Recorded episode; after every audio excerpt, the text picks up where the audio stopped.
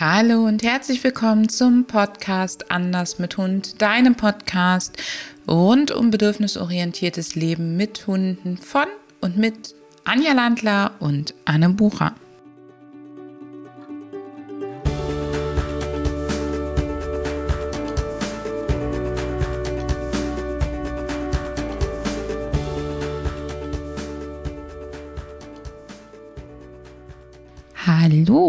Herzlich willkommen zu einem etwas brisanten Thema, für das wir letztes Jahr schon mal ein bisschen Schelte auf Social Media bekommen haben, es aber uns nicht nehmen lassen, es gleich noch einmal aufzugreifen, nämlich das Thema Qualzuchten. Liebe Anja, wir haben in der Vorbereitung dieser Podcast-Episode ja schon festgestellt, dass Deutschland und Österreich sich ein bisschen unterscheiden, was das Thema angeht unsere persönlichen Meinungen sich aber sehr gut äh, zusammenfügen lassen. Und lass uns doch mal damit anfangen, was ist offiziell in Österreich eine Qualzucht? Sehr gern. Also in Österreich ist alles eine Qualzucht, dass äh, dem Hund Schmerzen, Leiden, Schäden oder Angst zufügt. Das heißt, wenn die körperliche Verfassung des Hundes zu einem oder mehreren dieser Symptome führt, dann wird es unter Qualzucht geführt. Und es ist auch noch genau definiert, was, was da genau darunter zu verstehen ist. Ist das in Deutschland auch genau aufgeführt? Leider nein. Also in Deutschland ist es leider, leider gar nicht so genau aufgeführt, sondern es geht auch hier dass es darum geht, alles, was ein mit Leiden verbundene Verhaltensstörung ähm, auftreten lässt, alles, was artgemäße Kontakte mit Artgenossen bei ihnen selbst oder mit einem Artgenossen zu Schmerzen oder Leiden oder Schäden führt oder was auch direkt bei der Haltung Schmerzen oder Leiden auslöst. Das heißt, auch hier geht es um Verhalten, Schmerzen, Leiden oder körperliche Schäden. Aber unser Tierschutzgesetz ist an der Stelle schon relativ alt und es gibt dazu lediglich ein Gutachten aus dem Ende des letzten Jahrtausends, was dann das Ganze nochmal näher definiert und was dann im Prinzip nochmal ja, Empfehlungen ausspricht, aber erstens aus dem Ende letzten Jahrtausend, wo ja viele Rassen noch gar nicht so populär waren, die jetzt sehr populär sind. Und das andere ist, auch da ist es nur eine Empfehlung, es ist ein Gutachten, wie der Paragraph auszulegen ist, aber es ist eben keine juristische, wirkliche Möglichkeit, geschweige denn eine konkrete Formulierung. Also sehr, sehr fragwürdig in Deutschland. Also bei uns sind es 13 Punkte, die schon relativ gut zusammenfassen. Und zusätzlich ist auch noch geregelt, eben, dass man weder solche Hunde züchten darf, noch solche Hunde erwerben darf und, oder solche Hunde ausstellen darf. Also das ist schon relativ konkret das Ganze.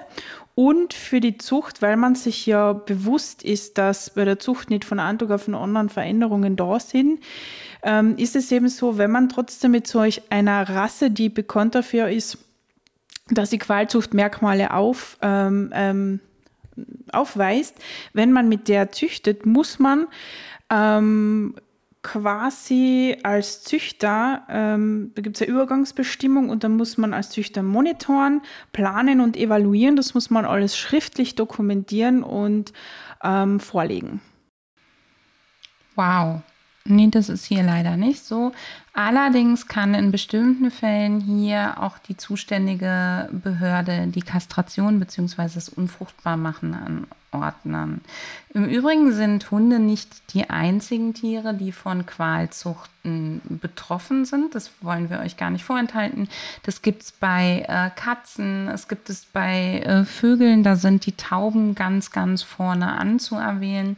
Aber auch bei sowas wie Hühnern, Gänsen gibt es das bei den ähm, Vögeln und auch zum Beispiel. Bei den Kleintieren? Bei den Kleintieren, auch? genau. Ja. Also ist es schon eine ganze Menge. Lass uns mal auf unsere persönliche Meinung kommen zum Thema Qualzucht. Was ist für dich, Anja, Qualzucht? Also ich sage mal so, ich stimme dem österreichischen Tierschutzgesetz vollumfänglich zu. Und ähm, es sind dann vielleicht auch schon leichtere Ausprägungen davon, wo mein Herz höher schlägt ähm, im Sinne von, ähm, oh, da müsste man vielleicht noch mal genauer hinschauen. Also wir kommen ja dann noch auf die, auf die ganzen Formen, die da drinnen sind. Aber ich bin sehr sensibel, was das Thema angeht, weil ich auch quasi selbst betroffen bin. Ich habe eine Hunderasse, die sehr groß ist. Und mir war bei der, damals bei der Auswahl meiner Hunde nicht bewusst, dass das tatsächlich Probleme machen kann. Für mich ist immer dann eine Qualzucht vorliegend, wenn wir in irgendeiner Art und Weise ähm, den Körper so verändern, dass der Hund sich nicht mehr ähm, in seinem Körper ohne Einschränkungen, auch temporäre Einschränkungen, wie zum Beispiel, ähm, dass er vielleicht durch übermäßiges Fell, da kommen wir ja gleich noch zu, vielleicht super hitzeempfindlich ist etc., in den Gefilden, in denen er leben soll, ähm, bewegen und aufhalten kann, dann ist für mich definitiv eine Qualzucht vorliegend.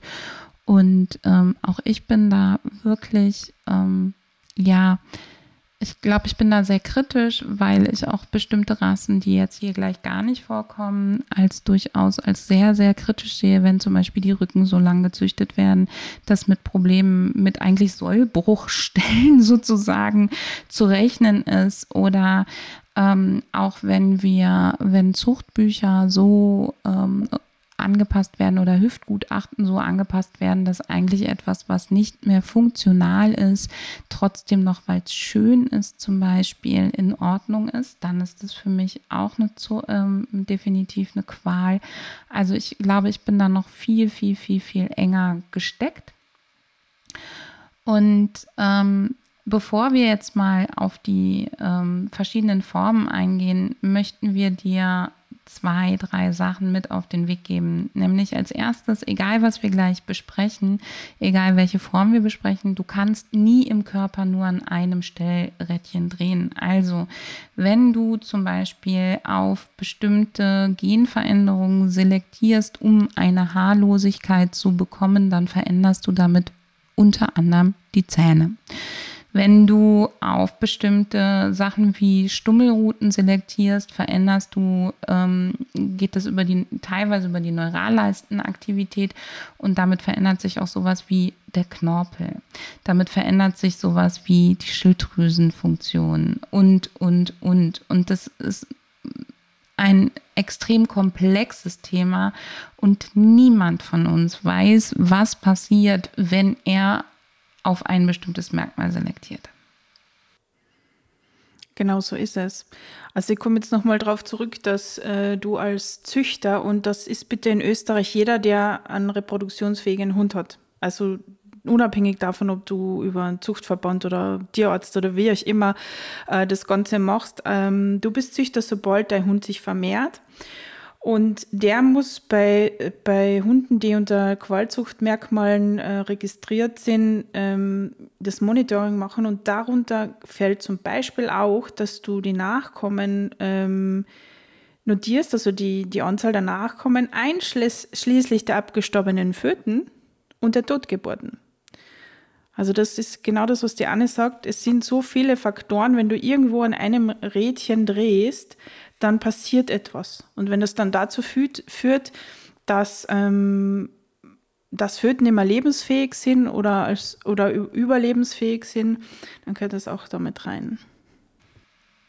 Der zweite Aspekt, auf den wir dich hinweisen wollen, ganz egal, ob du ähm, einfach jemand bist, der gerne einen Hund hätte oder schon einen Hund aus einer Qualzucht hat oder auch keinen aus einer Qualzucht, aber Kontakt zu welchen, ähm, oder ob du äh, selber darüber nachdenkst, mit deinem Hund zu züchten, weil du dieser Rasse wieder was Gutes tun willst oder weil du Trainerin oder Trainer bist und Kontakt zu diesen Rassen hast.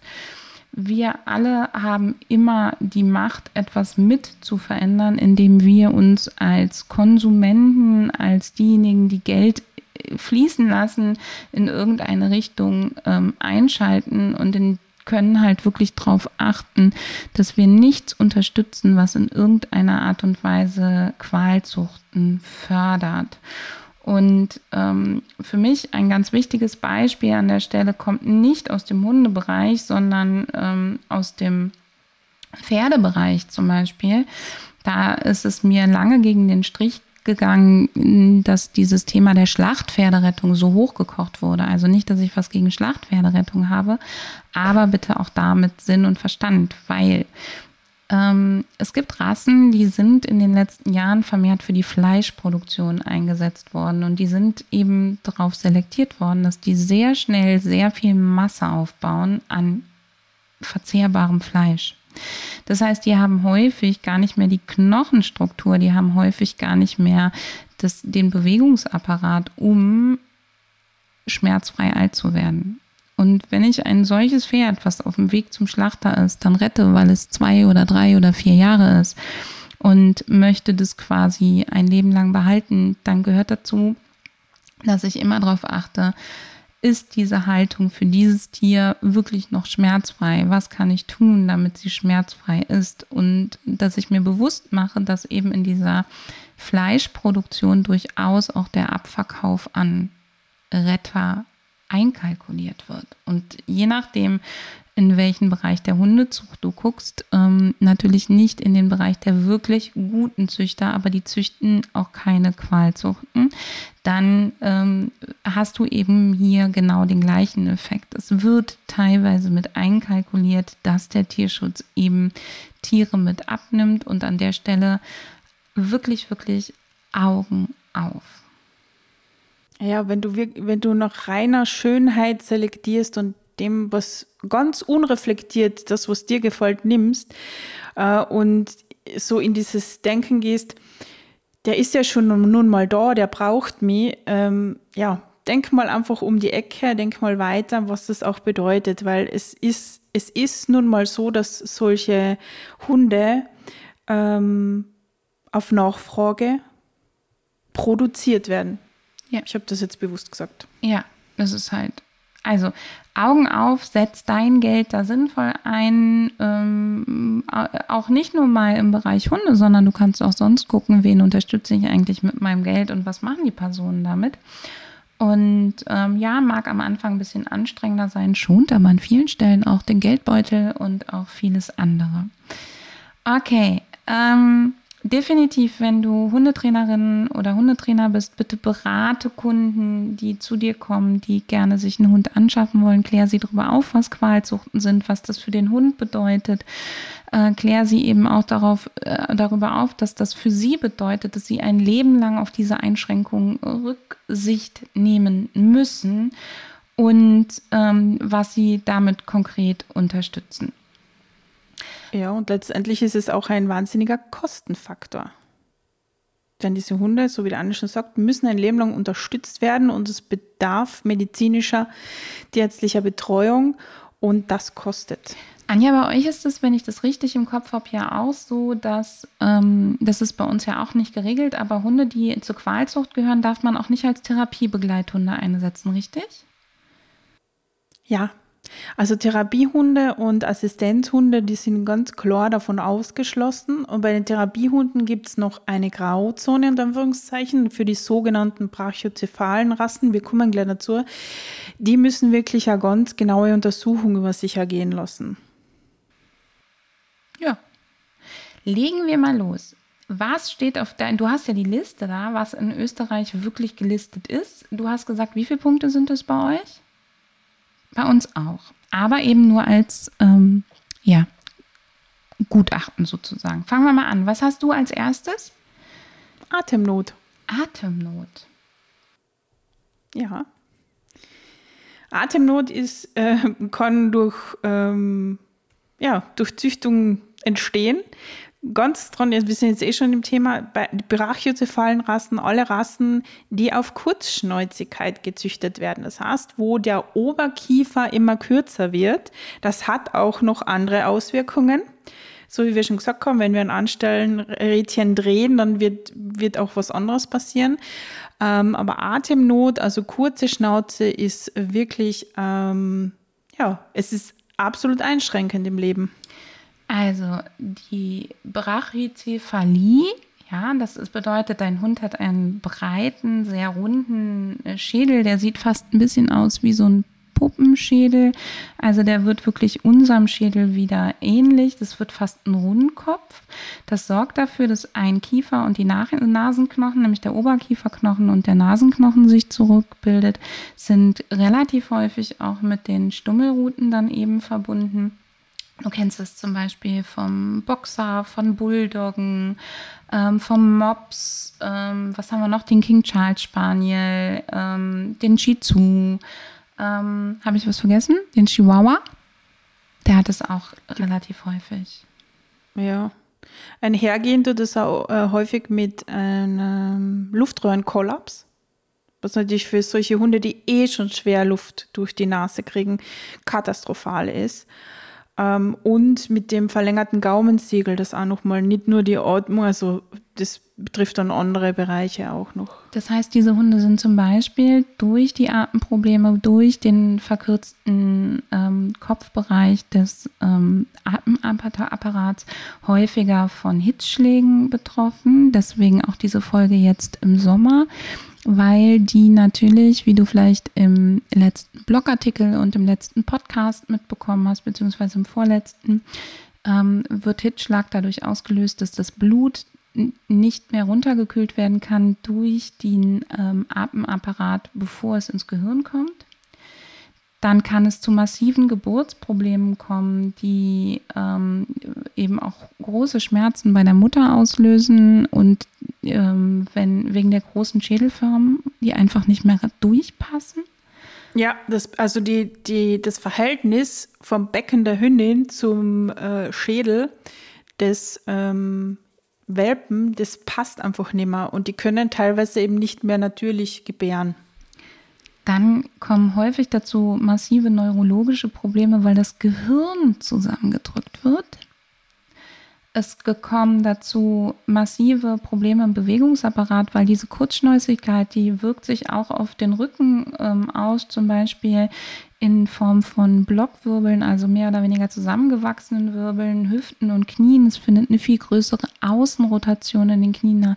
Übrigens verändert sich bei diesen Hunden auch die Knochenform. Ja, wenn so ein Hund so sehr breit, kompakt gezüchtet wird, da verändert sich sogar die Knochenform. Ähm, häufig haben sie Augenprobleme wegen der flachen Höhlen. Ja, die Augenhöhlen. Also der, die, der Schädel verändert sich ja so, dass die Augen nicht mehr wie bei einem äh, üblichen Hundekopf seitlich angeordnet sind, sondern die wandern immer mehr nach vorne. Und die Augen selbst werden zu groß für die Augenhöhlen. Die können dann teilweise die Lider nicht mehr komplett schließen, was natürlich zu Augenentzündungen und generell Problemen mit, mit, der, mit der Tränenflüssigkeit und so weiter führt. Ähm, und wenn die Augen zu groß sind, dann können die auch rausfallen aus den Höhlen. Damit sind wir bei äh, dem noch einem wichtigen Aspekt bei diesen Hunden, nämlich dass sich auch noch Falten bilden können und in diesen Falten häufig dann auch Entzündungen stehen, ähm, sich Bakterien einnisten, solche Sachen. Ähm, auch da nochmal ähm, halt durch die veränderte Schädelform und durch den veränderten Körper entstehen diese Falten überhaupt und dann haben diese Falten zum Beispiel einen erhöhten Pflegeaufwand und das findet nicht jeder Hund toll. Ja, vor allem, weil auch noch häufig mit dieser ganzen Deformation, mit den Bewegungsanomalien einhergeht, dass die Hunde ähm, zum Beispiel kurze Extremitäten haben. Das heißt, die haben auch Einschränkungen in der Körperpflege, weil sie sich selber nicht mehr kratzen können an gewissen Stellen. Damit sind wir beim nächsten Merkmal, oder Anja? Steht bei euch äh, übermäßige Hautfaltenbildung nicht mit drauf? Doch, natürlich. Das ist, ähm, ich schaue gerade nach, die, ähm, also in, die übermäßige Faltenbildung, Entzündungen der Haut zum Beispiel stehen, ist, ist Punkt D. Wir haben Entzündung der Lidbindehaut oder der Hornhaut äh, F. Also wir haben da schon einiges jetzt benannt und die äh, alles, was an ja, die, die über, das tatsächlich, die übermäßige Faltenbildung steht dezidiert nicht drin, fällt mir jetzt gerade auf. Also in dem deutschen Gutachten zum Auslegen der Merkmale steht die übermäßige permanente Hautfaltenbildung. Und es sind Hautfalten, die teilweise, also partiell am Körper oder über den kompletten Körper in Erscheinung treten. Ähm, und die führen eben zu Hautproblemen und ähm, eben auch äh, Reizung der Hornhaut mit Keratitis. Also ne, auch da haben wir nochmal das Auge mit. Ähm, also ist bei euch definitiv da ähm, schöner ausformuliert. Ja, und da können wir die natürlich nennen, den, den Bluthund zum Beispiel oder auch den Basset und auch den Chapai. Ja, alles, was Falten bildet. Alles, was Falten bildet und auch alle brachycephalen Rassen, wie zum Beispiel der Mops, ähm, bildet ja auch Falten. Auch da Augen auf. Alle Bulldoggen. Bei den Bulldoggen, genau. Und diese Hautfalten sorgen halt für regelmäßigen Juckreiz, für Entzündungen, für weniger Wohlbefinden. Und dadurch sind sie eben auch eine Qualzucht. Und was auch noch einhergeht ähm, damit, also auch mit brachycephalen Rassen, ist, dass das Gebiss und ähm, die Schädeldecke sich deformieren. Und das hat natürlich auf die Lebensqualität und auf die Gesundheit große Einflüsse. Also bei den Schädeldecken, es gibt kleine Hunderassen, bei denen die Schädeldecke nicht zusammenwächst. Das heißt, die haben eine offene Fontanelle. Das birgt natürlich riesige Gefahren im Alltag. Und beim Gebiss, naja, was soll man sagen? Jeder weiß, wie das ist, wenn man Zahnschmerzen hat und nicht richtig beißen kann. Es ist ähm, definitiv einschränkend für die Lebensqualität. Definitiv. Und gerade im Hautbereich gibt es ja dann ähm, auch noch ganz andere Bereiche, andere Sachen, die dazugehören. Also dazu können wir zum Beispiel nennen die, das Auswärts- oder Einwärtsrollen vom Augenlid dran. Das steht bei uns auch mit auf der Liste. Das ist vielleicht gar nicht so auffällig, aber du kennst es vielleicht von, auch vom Blatthound. Ähm, Neufundländer oder Bernardiner neigen gerne zum Auswärtsrollen zum Beispiel. Aber auch so Hunde wie zum Beispiel ähm, der Pudel gehören zu den Hunden und auch der Rottweiler, wo es sich gerne mal nach innen rollt. Ja, und ähm, aus meiner persönlichen Erfahrung weiß ich, dass ich das Retriever zum Beispiel oder Wasserhunde auch zu, auch diese, also zu diesen Problemen neigen. Kenne ich auch viele. Das Ausrollen siehst du vor allen Dingen bei Hunden mit faltenreicher Haut, also wieder den eben genannten. Deswegen habe ich da jetzt auch die Überleitung gemacht. Und das Einrollen siehst du vor allen Dingen bei den Hunden mit tiefliegenden oder kleinen Augen. Also wirklich, wirklich gut hingucken, ähm, ob das zum Beispiel mit dazugehört. Ja, und jetzt haben wir so viel Haut gemacht. Es gibt eine sehr selten äh, bekannte Geschichte noch, nämlich das sind die Hauteinstülpungen am Rücken. Ähm, das ist das Dermoid und das sieht man zum Beispiel bei Ridgebacks. Ja. Und das bringt so, auch neurologische Probleme mit sich. Das bringt auch neurologische Probleme, äh, Probleme mit sich, ähm, weil da wirklich ähm, Sachen mit dem Wirbelkanal und dem Rückenmark noch passieren können. Ähm, und es ist vermutlich, das weiß man noch gar nicht, an das Gen des Rich sozusagen äh, gekoppelt. Ähm, Anja, was haben wir noch rund um die Haut? Hast du da noch was? Ja, Haarlosigkeit. Haarlosigkeit ist Qualzucht. Nackthunde dürfen nicht gezüchtet werden. Das macht Sinn. Ja, also ein Hund ist ein Hund kann sich nur mit Fell vor Sonneneinstrahlung schützen. Dazu kommt, dass bei der Nacktlosigkeit eben ähm, die Gebissanomalien dazu kommen, ähm, auch ein Immundefizit dazu kommt. Ähm, und auch, es können auch die Fibrissen fehlen. Genau. Und es ein wichtiger Tastsinn für die Hunde. Ein ganz, ganz wichtiger Tastsinn. Also ähm, ihr wisst ja vielleicht schon, dass ich die Krise kriege beim Fibrissen abschneiden oder kürzen, äh, nicht wegen der Schmerzen, die man vielleicht dem Hund damit auslöst, sondern weil wir sie im Grunde blind machen. Ja, wir nehmen ihnen ein ganz wichtiges, ein ganz wichtiges Erkennungs- und, und, und Lebensqualitätsmerkmal. Und natürlich, die Nackthunde haben definitiv auch ein Problem mit Allergien, Sonnenbrand oder Klimaanpassungen. Ja, und dementsprechend alle Hautprobleme, die es halt so gibt, bis hin zum Krebs. Yes.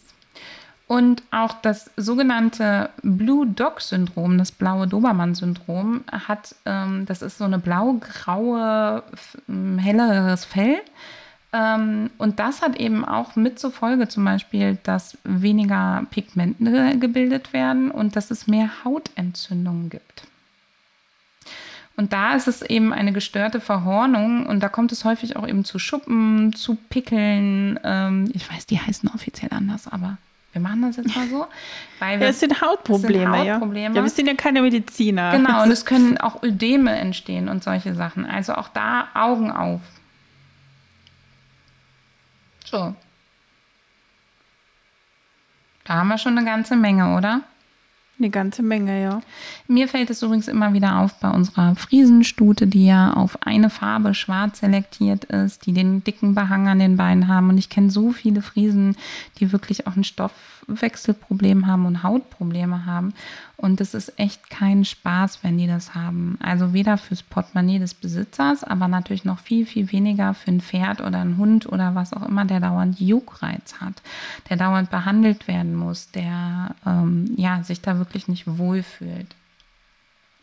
Was haben wir noch? Wir haben die Verkrüppelung. Ja, wenn wir schon beim Fell und Haut so sind, was viele vielleicht gar nicht wissen, ist, dass wenn man weiße Hunde hat oder weiß, also weiß mit schwarzen Schecken, dann kann das mit Taubheit einhergehen.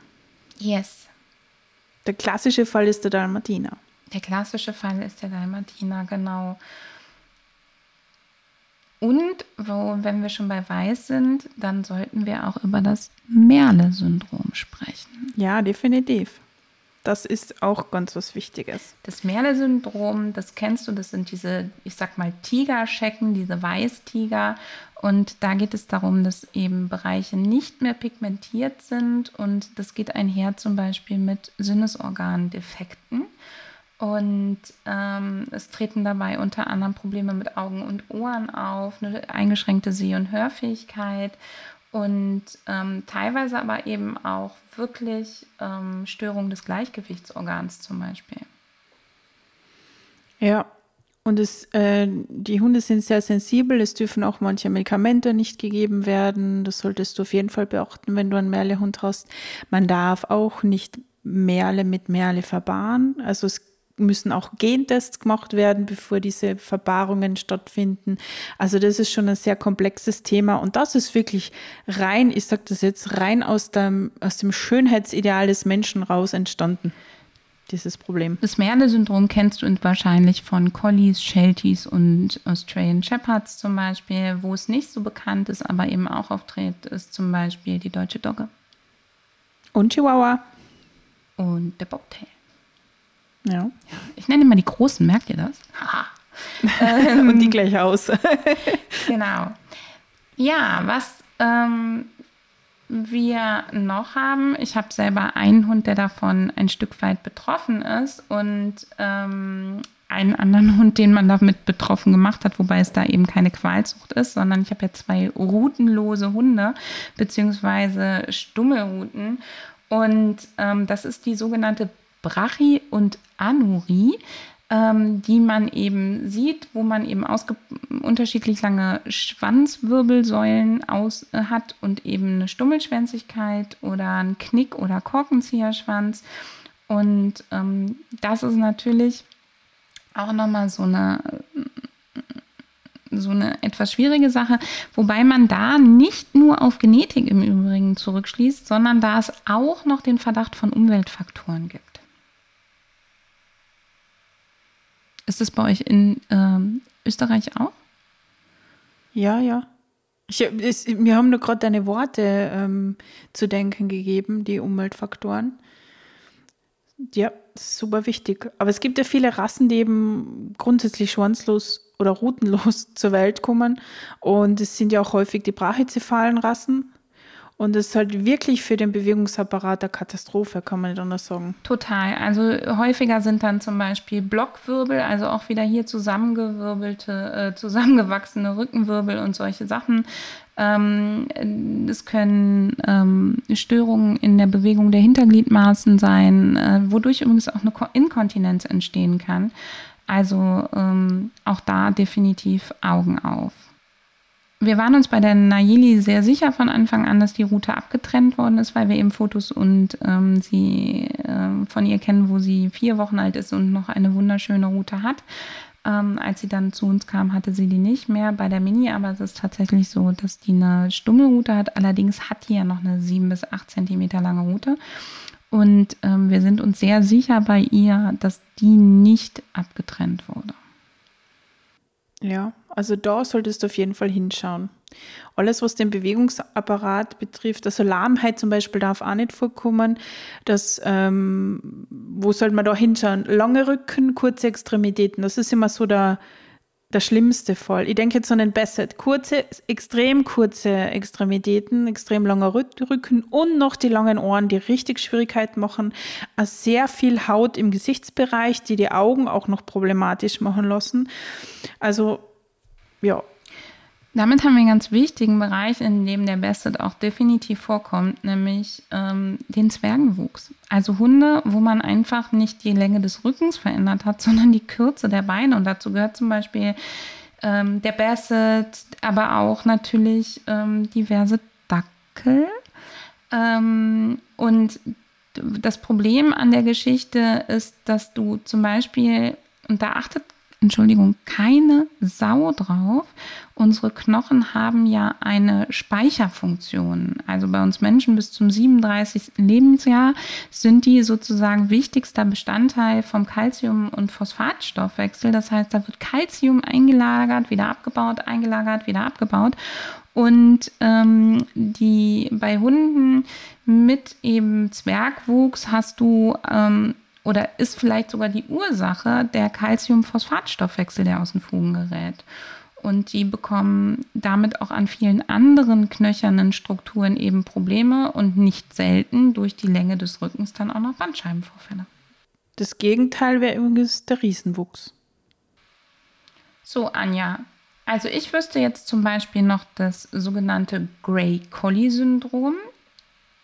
Ich weiß nicht, ob das bei euch drauf ist. Ähm, das ist auch eine, also dieses, dieses silberne, diese silberne Farbaufhellung.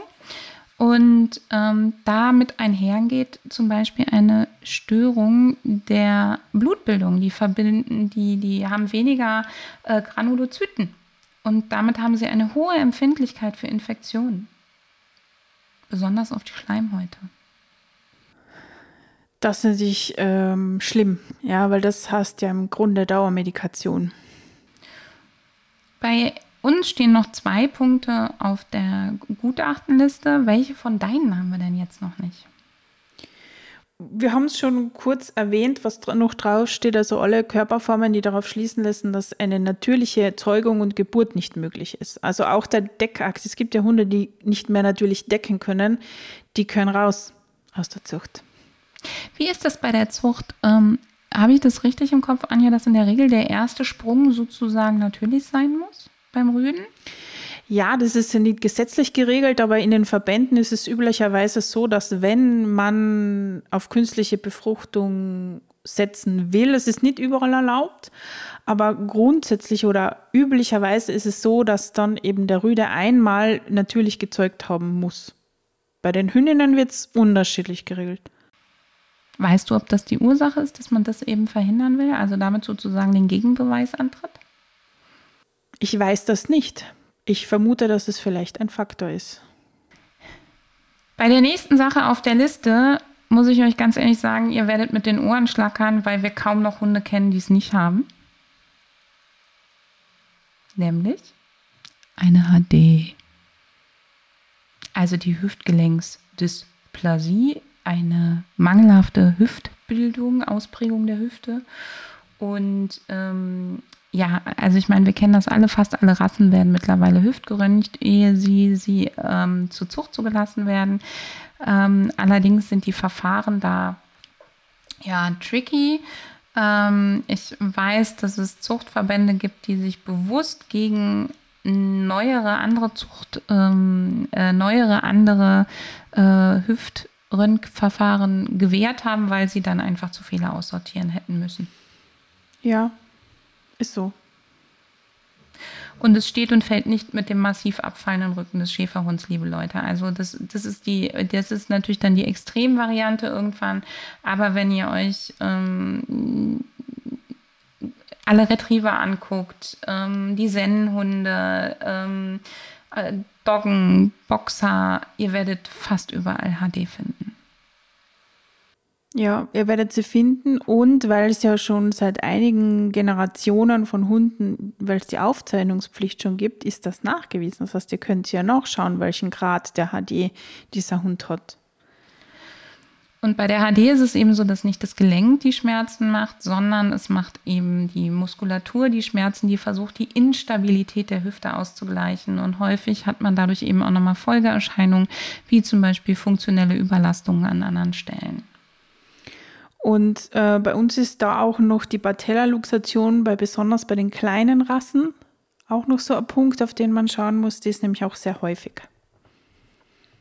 Geht auch manchmal einher mit Problemen in der Hüfte. Last but not least steht übrigens in Deutschland drauf die Hypertrophie des Aggressionsverhaltens. Und laut diesem Gutachten kann das eben grundsätzlich bei vielen Rassen vorkommen, aber es werden explizit keine Rassen genannt. Und es ist nach wie vor nicht genetisch nachgewiesen. Ah ja, tatsächlich steht zum Verhalten in dem Sinne bei uns nichts drinnen. Also dieser Punkt ist dann wahrscheinlich auch wirklich schwer nachweisbar, weil was ist erlernt, was ist ähm, wirklich ähm, sozusagen vererblich da und da wäre ich auch vorsichtig. Du siehst, es gibt eine ganze, ganze Menge an Faktoren, die zu einer Qualzucht sprechen. Und der Grund, weshalb wir uns beim letzten Mal mit diesem Beitrag unbeliebt gemacht haben, ist einfach, dass wir ja wissen, dass ähm, jeder seine Lieblingsrasse hat und dass äh, jeder seine Lieblingsrasse oder viele ihre Lieblingsrasse dann auch bis aufs Blut verteidigen. Und ja, es mag sein, dass dein Züchter, dein Hund, dein, deine Planung eben ganz anders aussieht. Der Alltag, was wir sehen, ist eben doch noch so, dass wir sagen, es sind zu viele da draußen, denen es einfach nicht gut geht, die tägliche Einschränkungen in ihrem Leben haben, die einen hohen Preis dafür zahlen, dass wir Menschen aus irgendeinem Grund auf ein nicht natürlich vorkommendes Körperbild abfahren. Und ich finde, an der Stelle sollten wir Menschen uns gut überlegen, warum ist es der Fall? Warum sind wir dieser Rasse verfallen? Was finden wir an ihr toll? Und wenn du einer Rasse verfallen bist, dann, und die gehört in diesen Bereich, es gibt sie auch im seriösen Tierschutz. Ja, und wenn du schon eine hast, dann schau halt, dass du daraus das Beste jetzt machst für dein Tier und für dich dann einfach ähm, entscheidest, wie du in Zukunft damit umgehen willst. Ich sage jetzt einfach einmal aus meiner Perspektive, bei mir wird es kein Landseher mehr werden. Viel zu groß. Viel zu viel Fell. Wir haben das Fell gar nicht erwähnt, Anne. Nö. Ja, weil es gar nicht im Tierschutz drin ist. Gell? Nee. Aber ähm, übermäßiges Fell, also wirklich, ich kann es nicht anders sagen, pervers ist das bei den Landsehern. Die würden in unseren Breiten einfach massiv leiden. Ja? Ähm, es wird einfach kein Landseher mehr werden. Das ist meine persönliche Entscheidung.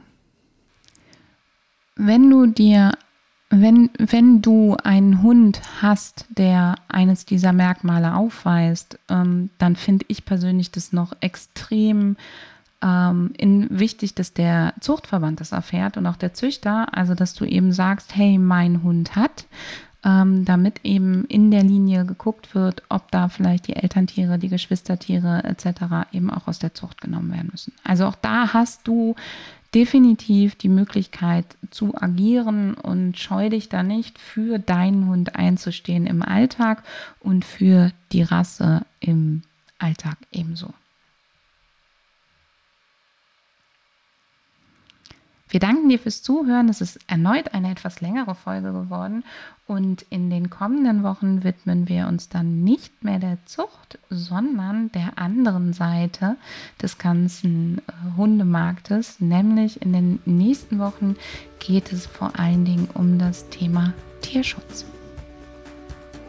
Hör mal wieder rein.